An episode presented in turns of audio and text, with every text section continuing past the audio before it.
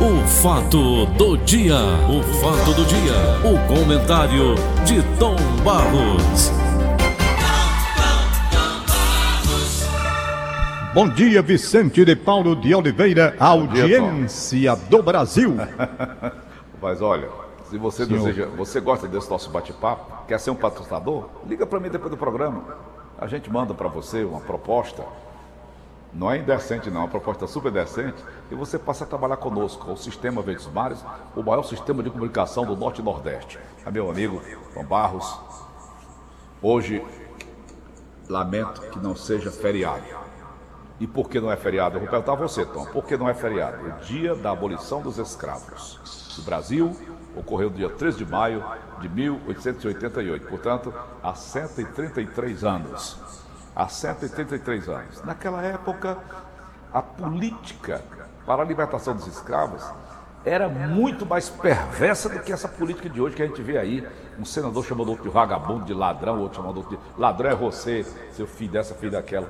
Então, Tom, naquela época, os escravagistas, eles fincaram o pé para não libertar os escravos. Por quê? A mão de obra gratuita.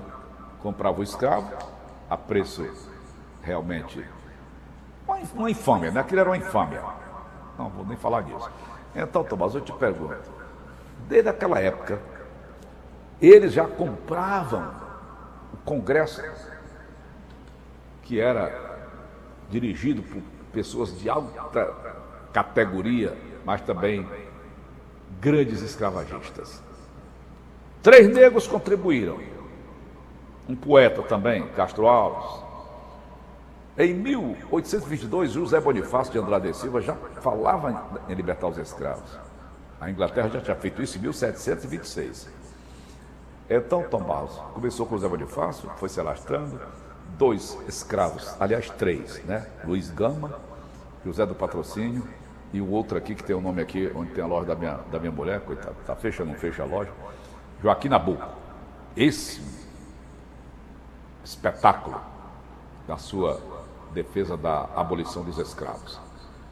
Bom, o Brasil libertou seus escravos, a doutora Socorro França falou semana passada, belíssimo, agora essa semana, segunda-feira, a explanação dela, dando ajuda a cearenses que ganham até 89 reais por mês. Como é que se vive com 89 reais, eu pergunto? Como é que as pessoas sobrevivem, então? Pessoas morrem de fome hoje aqui no estado do Ceará. A escravidão, então, foi abolida mesmo? Ou foi só um lance político na época? Em parte, sim. De outra parte, não. Os negros ainda continuam sendo escravizados pela discriminação, pelos maus tratos, pela diferença na questão do emprego e das oportunidades. E das oportunidades. Quer queiram, quer não, de forma ora velada, ora de forma explícita, o negro do Brasil ainda sofre muito. Sofre muito. E eu não sei até quando isso vai acabar. Porque vez por outra acontece aí fato concreto que a imprensa divulga de agressões às pessoas que são negras são negros, verdadeiro absurdo, verdadeiro absurdo.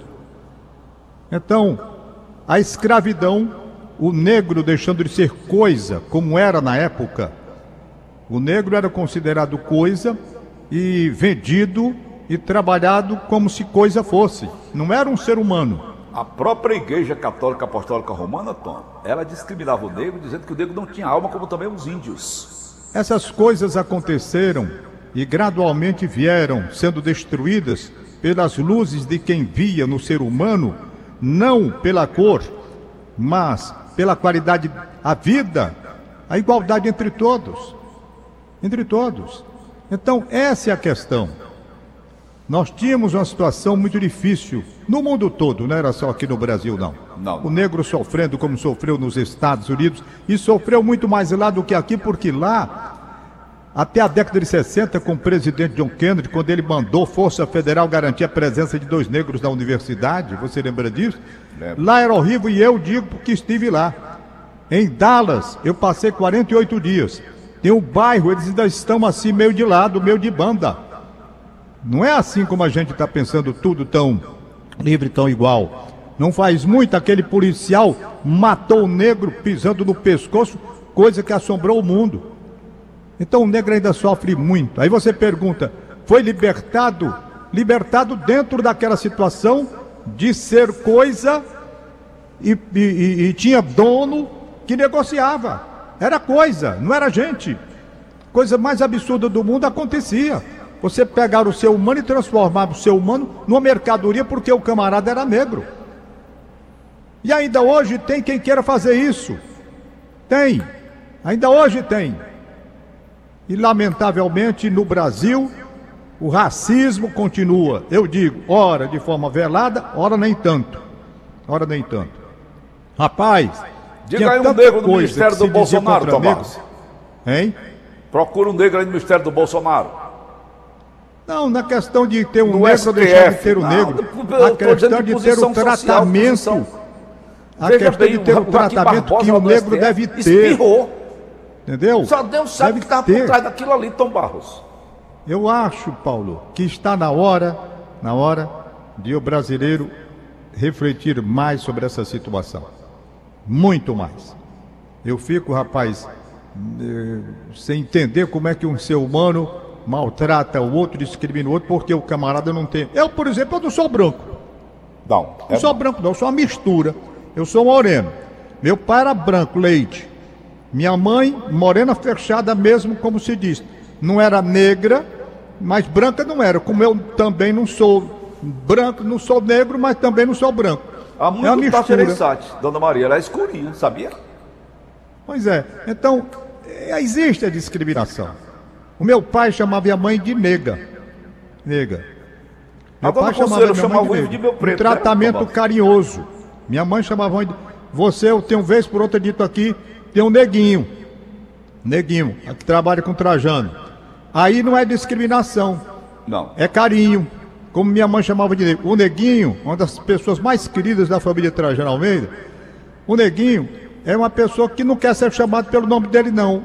Ele quer ser chamado de neguinho. Aí é diferente. Porque muita gente poderia pensar, não, mas você chama de neguinho o neguinho. Rapaz, o neguinho todo mundo chama porque é uma forma carinhosa que ele gosta. É, eu até pegou, confundo né? o nome dele. Um dia desse eu estava, neguinho, como é teu nome? Que ninguém sabe, rapaz. Rapaz, não, meu nome é neguinho.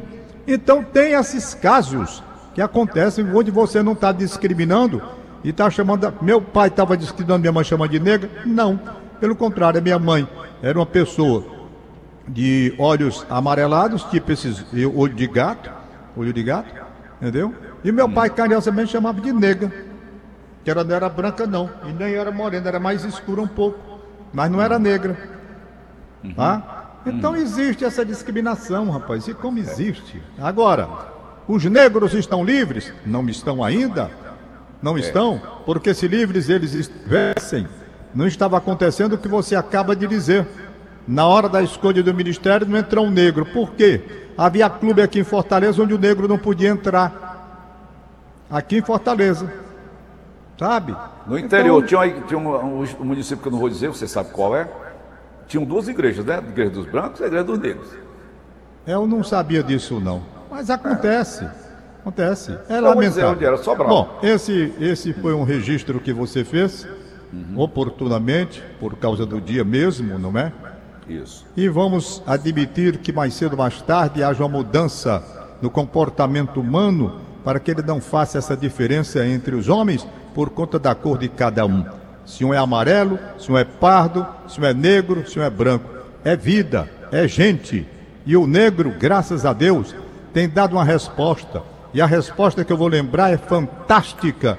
Senhor, senhor não, aquele ditador nojento, porco, chamado Hitler, responsável pela matança de tanta gente no mundo e ainda tem seguidores hoje? Tem. Tinha a história da raça ariana, que é superior, tal. E chegou a Olimpíada de 36. Eu tive lá, no estádio construído pelo Hitler. O Estádio Olímpico de Berlim, a abertura da Copa do Mundo foi lá. Eu estive lá. Por sinal, um estádio muito bonito. Houve a reforma para a Copa com o anel superior, mas praticamente como estava na época de 36 ou um pouco antes, quando o Hitler construiu. Aí ele pensava em fazer a festa para o mundo. Bom, aqui eu vou fazer a festa fazia a festa. A rainha das provas se chama 100 metros rasos. Mostrar a supremacia mundial. branca. Era, Tom? Hein? A ideia dele era mostrar a supremacia era. branca. Era. Aí, aí, Hitler no estádio. Estádio Olímpico de Berlim. Tu teve Multidão. lá, Tom? As fotos estão aí, inclusive nem só foto não, tem vídeo também. Mas tu conheceu o Hitler, Tom, assim, pessoalmente? Não. é o Você novo. Tá é o novo, hein, Tom? Pois é. Mas, Tom, aí, Tom, aí resultado. O estado de 100 metros rasos. O Hitler lá. Ali o homem. O homem. Lá. Começa a prova, rainha das provas do atletismo mundial. 100 metros rasos. Jessen Owen, dos Estados Unidos, Owen. negro. Dispara o tiro, ele sai. Chega na frente de lambuja com os outros que vêm atrás. Ganha a prova. Acompanhou a bala, foi, Tom? Hein? Ele acompanhou a bala, o tiro que deu. Pois é. 200 metros rasos, vamos lá. Aliás, 200 metros, perdão, tão somente. 200 metros. Vamos lá. Dispara o tiro. Jessen ouve outra vez. Ganha a prova. E aí, Hitler? E aí, cadê a supremacia? Esse levantou é? e foi embora. Então, gente, é assim que a resposta deve ser dada pelos negros com a sua competência, com a sua, com o seu talento, com a sua inteligência, acabar com essa frescura de dizer que o branco sabe mais que o branco é isso, que o branco louro dos olhos azuis está superior do que qualquer um. Não, senhor. Não, senhor. Há negros que estão dando a resposta como a resposta deve ser dada, com inteligência, com competência, com respeito, com postura, sabe? Martin Luther King que o diga, fantástico, não é? Uhum. Aquela história do sonho, como é, Paulo? E aí, que minha memória agora falhou. O que, você quer saber? I have dream, né? O que, você quer saber, disse, Martin Luther King, que ele tinha um sonho não foi aquele grande discurso que ele fez? Martin Luther King. Vamos lá. I have a dream. Pronto. Eu tenho sonho. Pois é, esse daí foi um discurso belíssimo. Belíssimo. Belíssimo. belíssimo. Mais de um milhão de negros deixando de lado agora essa história, nossa homenagem aos negros do meu Brasil. Nossa homenagem a todos eles. Aos que conseguiram dar a volta por cima e os que ainda não conseguiram, mas vão conseguir. Eu agora quero dizer que ontem, essa questão da CPI, ah, eu fiquei aqui sem acreditar que o Brasil ainda vai viver durante muito tempo a hipocrisia, a hipocrisia, a hipocrisia. Eu vendo o depoimento do Weigarten ontem, quando houve aquela inquirição, verdadeira inquirição, ele se contradisse, ele mentiu, ele não sei o que, isso, aquilo, outro. Aí, pedido de prisão, partido de quem? De, de quem, quem devia estar preso. Renan Calheiros. Aí, gente, eu não aguento. Aí, aí é de lascar. Não é? É de lascar. Pelo amor de Deus. Para você ter uma ideia, em 2016, por decisão do Supremo Tribunal da República, ele, Renan, se tornou réu por peculato. Peculato. Aí, no mesmo mês, o partido da Rede Sustentabilidade entrou com uma liminar que pediu o afastamento de Renan Calheiros da presidência do Senado. A ação impetrada pela rede teve votos da maioria dos ministros do Supremo eles entenderam que réus não podem estar na sucessão da presidência da República. Hum. E por aí vai. Aí, aí este homem é que pede a prisão do outro lá. E que ele se contradisse. Tom, Tom hein? você lembrou um fato interessantíssimo. Veja bem, o partido da rede é o partido do senador Randolfo Rodrigues, que está ao lado de Renan Calheiros dessa CPI. É. Hã? É. Tudo é farinha? Aí, Paulo, Aí, doutor, é, meu estômago já não aguenta mais. O cara se contradisse, ficou todo errado. Ficou todo errado. Não é? Se contradisse. Na questão daquela, daquela publicidade que foi anunciado, o Brasil não pode parar, uma série de coisas. Depois disse que não estava aqui, que estava doente, depois disse que estava, se contradisse. Isso é verdade. Ele mentiu, está aí a confusão. Agora mesmo a CPI está pedindo que o Ministério apure e veja. Aí eu pergunto, sendo questionado por quem? Pelos puros? Pelos homens que não mentem para a nação? Que são sinceros e honestos? É? Não. Ele estava ali tentando. Eu, eu até me perguntava: isso daqui é uma inquisição. Eles estão querendo que o, o Renan conduzindo para que o sujeito diga uma coisa. Ele não queria dizer. E isso vai ser até o fim. Que é aquilo, Paulo? Briga política.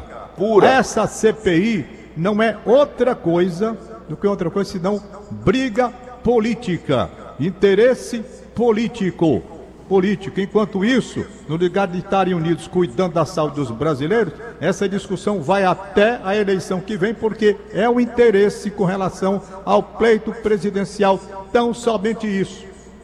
Tão somente isso. Rapaz, você botar para presidir a CPI, você botar para presidir a CPI e trazer o Renan como relator, aí, aí doutor, é, é, é querer demais pro meu né? Omazes, Omazes, que teve também seus problemas. Teve. Aquele problema na, Operação Meus Caminhos, lá no Amazonas. Hum. Então, gente, é esse povo que vai apurar? Que é. é isso? Que país é esse? País Eles é agora estão em nome da ciência. Não porque não pode isso, não pode aquilo. Meus amigos, no começo dessa doença, nem a ciência sabia o que era alguma coisa. A ciência não sabia nada, ficou tateando tateando, sabe? Então é preciso que se escute a medicina dos dois lados. A medicina que entende que aquele protocolo valia e a medicina que diz que não vale nada. São ramos da medicina. Uns entendem que aquele protocolo salvou muita gente. Outros entendem que aquele protocolo não vale nada. Quem não pode falar sobre isso sou eu, que eu não sou médico coisa nenhuma.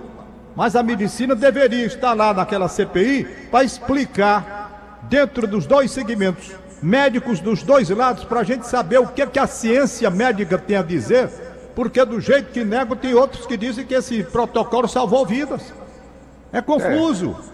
É, é muito confuso o quadro neste país. Muito confuso. Vem a eleição presidencial e a briga é pela cadeira presidencial não tenha nenhuma dúvida disso. Nenhuma dúvida disso. Para mim não precisava mais nada. Logo no discurso de abertura da instalação da CPI, o Renan Calheiros fez aquele pronunciamento dele, deixando muito claro. E o posicionamento dele também é. Está fazendo política. Olha, Dudu, na tela da TV. Né? Está fazendo política. bate-bota na CPI, é bate-boca. É bate-boca. Bate-boca. Que ainda vai acontecer muito mais. Hum. Pode se preparar. O circo, aliás, eu não sei nem se eu posso dizer que é circo. Não. Eu não posso dizer. Porque circo é uma coisa boa. É, circo é uma coisa para a gente levar. Eu levava meus filhos para o circo, eles adoravam. E ainda hoje eu adoro o circo, porque tem de tudo, coisa boa. Então quando você diz assim, parece um circo, eu acho que é uma ofensa ao circo. Comparar o Senado da República com essa CPI que está aí com o circo é uma ofensa ao circo. O circo presta, é um lugar de diversão, de gente de talento fazendo acrobacia naqueles. Como é o nome? Aquele pessoal que salta de um lado para o outro, faz as acrobacias lá? É Trapezistas. Nome, Trapezistas, não é? Aqueles caras que entram num, no, no, no, no, Globo da Morte e ficam as motocicletas, bem 12 dentro de um troço daquele, e ninguém bate um no outro. E o palhaço talento. que faz todo mundo rir. Os palhaços que fazem todo mundo rir. Então não vamos comparar essa CPI com o circo, não. Respeitem o circo, porque essa CPI já começou comprometida, já começou ilegítima pelo relator, que não tem autoridade para estar tá lá. Quem está dizendo não sou eu, não. Está aí a operação que o transformou, inclusive esse foi retirado da presidência do Senado, porque na linha sucessória não poderia ter um homem que estava respondendo por peculato, levado como réu. Então, essas coisas que acontecem no meu país varonil chamado Brasil. Para terminar, para terminar, hoje. um corrupto como relator.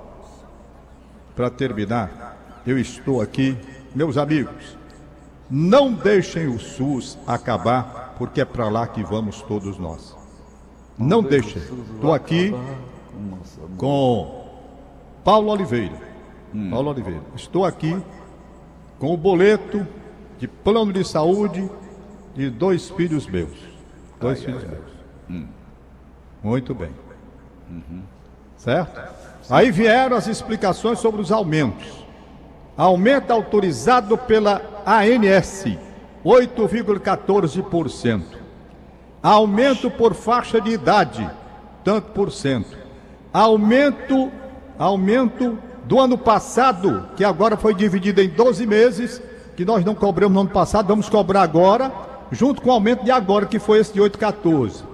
Resultado, quem pagava 800 e pouco, que nem eu, né? Passou para 1.299. É o Brasil que nós estamos. Quem teve aumento de salário acompanhando isso, Tom? É o que eu ia falar com você agora. Está aqui o aumento da Agência Nacional de Saúde: 8,14%. Quem teve isso no salário? Então, o que eu estou dizendo, não deixa mexer no SUS, como o senhor Guedes está querendo mexer, porque o SUS é a nossa salvação. Nós não temos condições de acompanhar os planos de saúde do jeito que a coisa está indo, nas majorações feitas. Não temos, eu não estou falando de plano de saúde, não. Saúde complementar deve existir. Quem tem dinheiro, pague. Quem tem condições de arcar com essas coisas, eu acho que a saúde complementar deve existir mesmo.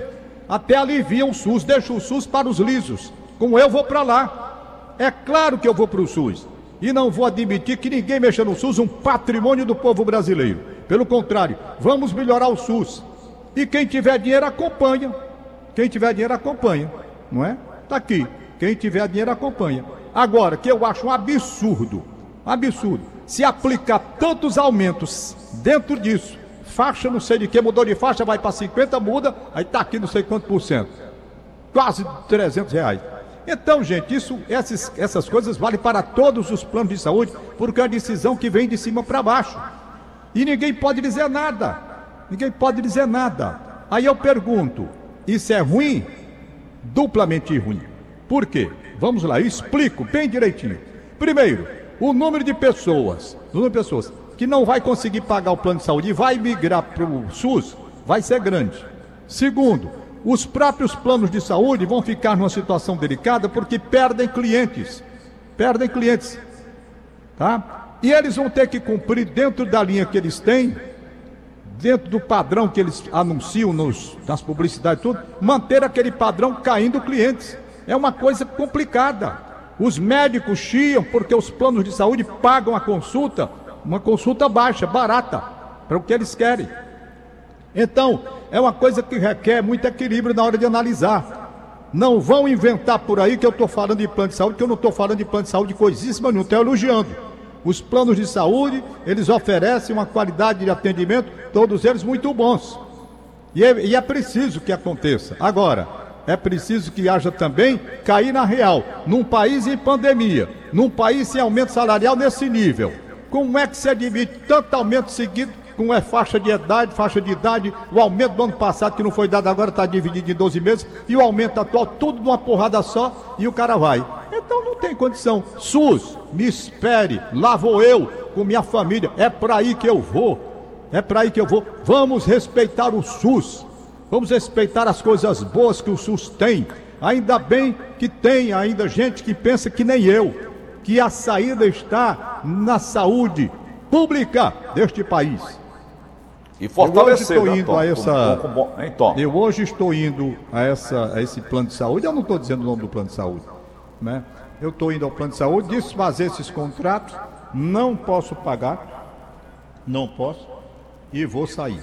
Lamentavelmente. Não estou dizendo que o plano é ruim, não. O plano é bom. Eu estou dizendo que eu não tenho dinheiro para pagar. Do jeito que foi o aumento, sair de 800 para 1.300, que é isso, rapaz. Era 800 e não sei quanto. Aí vem mil justificativa aí. Ou Mil você, justificativa. ou, ou aí você eu vou, aí digo assim, energia elétrica chegou, não tem bandeira vermelha, bandeira não sei de quê, bandeira do ca...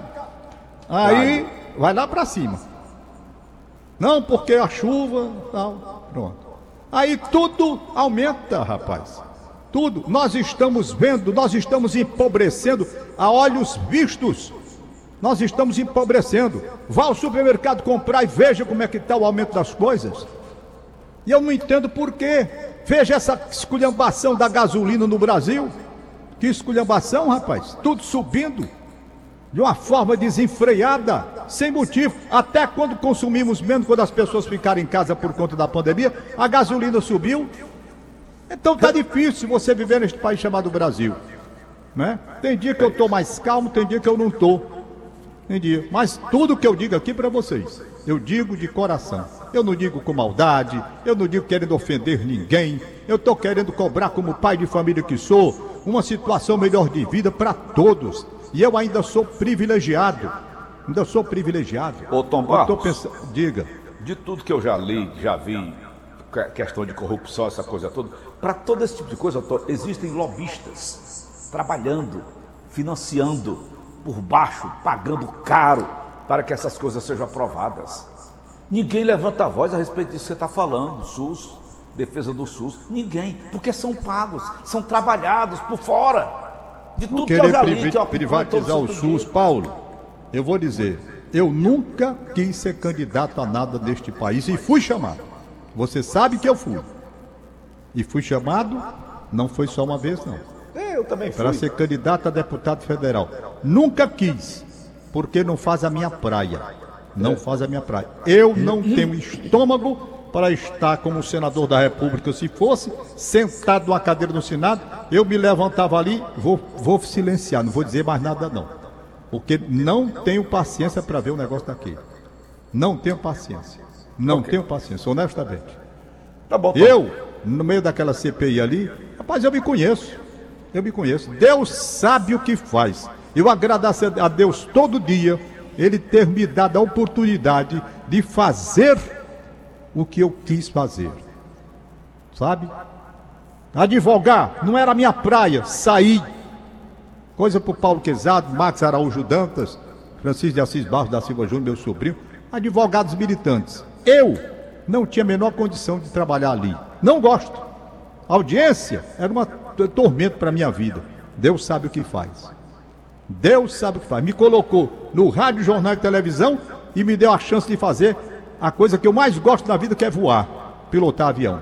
Deus me deu. Eu agradeço muito a ele. Política na minha vida, eu tinha morrido há muito tempo. Já tinha morrido, já tinha papocado com linha, carretel e tudo. Porque não aguento essa patifaria que eu vejo e ainda toda solene. Toda solene, como se estivesse fazendo uma coisa importante para salvar o Brasil. Hipocrisia imperante. Vamos para os aniversariantes de hoje? Manda, Tom. Aliás, tem um bocado de aniversariante hoje aqui. Tem um bocado.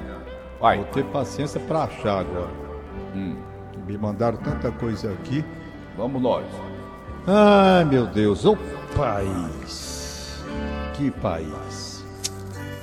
Eu que queria de uma forma tão diferente. Pior que, que eu estou procurando aí. aqui os aniversários, não estou achando é nada hoje. Não sei se é a raiva que não faz o que eu acho. Meu amigo Cleiton Veras, ontem lembrando do pai dele, Beni Veras, homem sério, seríssimo. É.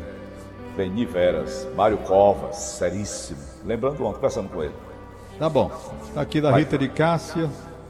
Cadê, meu Deus? Ela botou aqui, bom dia, Tom Barros, hoje duas notas de aniversário. Leda Sueli na Praia de Iracema, bom dia, um abraço, parabéns.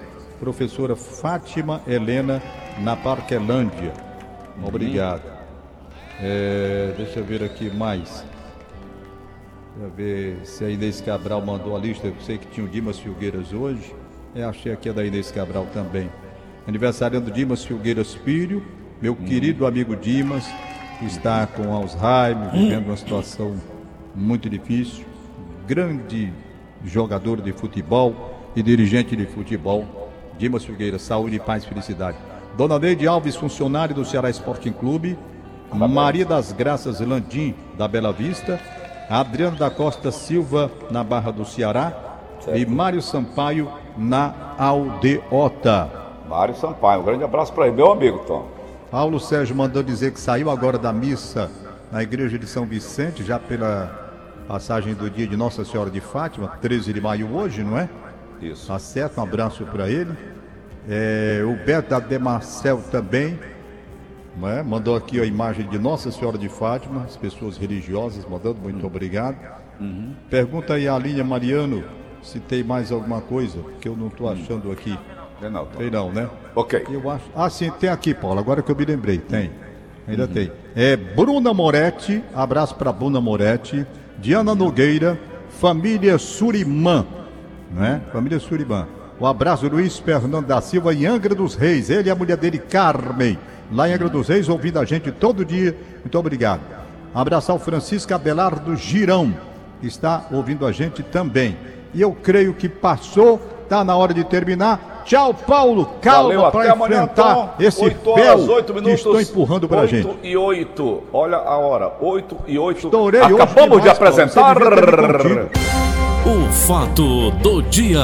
O fato do dia. O comentário de Tom Barros.